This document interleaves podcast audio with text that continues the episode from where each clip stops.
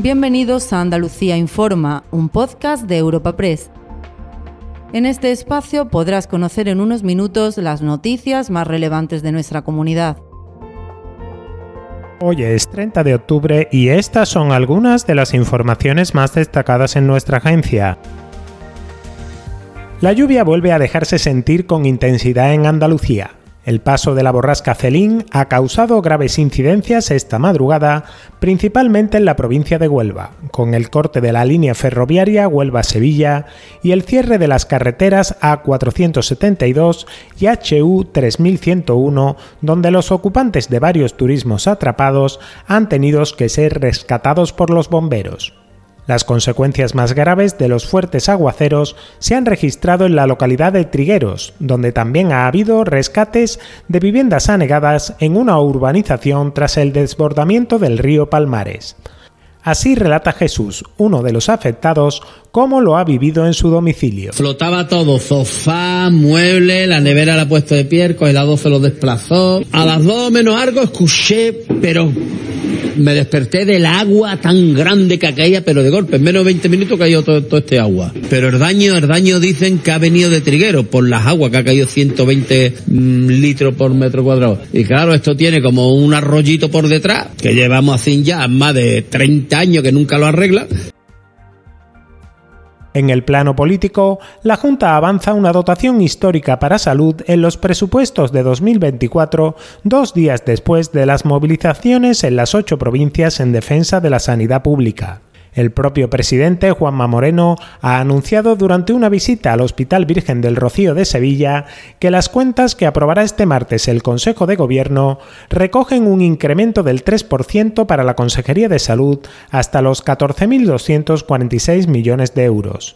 Frente a las críticas unánimes de oposición y sindicatos por la situación de la atención primaria y de las listas de espera diagnósticas y quirúrgicas, Moreno tira de números para defender que la sanidad está mejor que antes de la llegada del PP al Palacio de San Telmo. Hay mucha crítica legítima, por supuesto, y tenemos mucho margen de mejora en el ámbito de gestión sanitaria y en eso nos estamos aplicando y de luego nos vamos a aplicar, pero de luego voluntad de inversión no ha faltado. Desde el año 18, que es desde donde yo asumo la noble tarea de la responsabilidad del Gobierno de Andalucía, se ha incrementado el presupuesto de sanidad en un 45%, casi el doble. Nos quedan cosas por hacer, pero sin duda alguna nadie puede dudar del esfuerzo inversor de este Gobierno.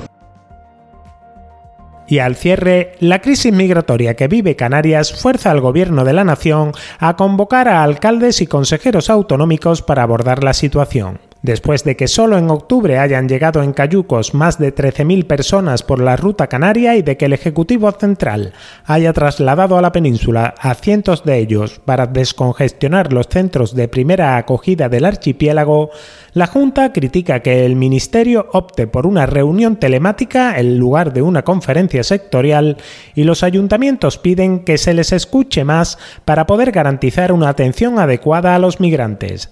María José García Pelayo es alcaldesa de Jerez y presidenta de la Federación Española de Municipios y Provincias. El problema que tienen, que tenemos muchos ayuntamientos, que tienen los ayuntamientos, es que no tienen eh, conocimiento previo, advertencia previa eh, de la realidad que, se les avecina y luego que una vez que llegan, eh, pues es que es complicado atenderles y bueno, pues que no tenemos capacidad para afrontar pues los problemas de vivienda o la garantía de la salud para ellos, de la educación, el empleo, en definitiva eh, que hay que coordinar más, eh, abordar competencias, abordar financiación y más transparencia, ¿no?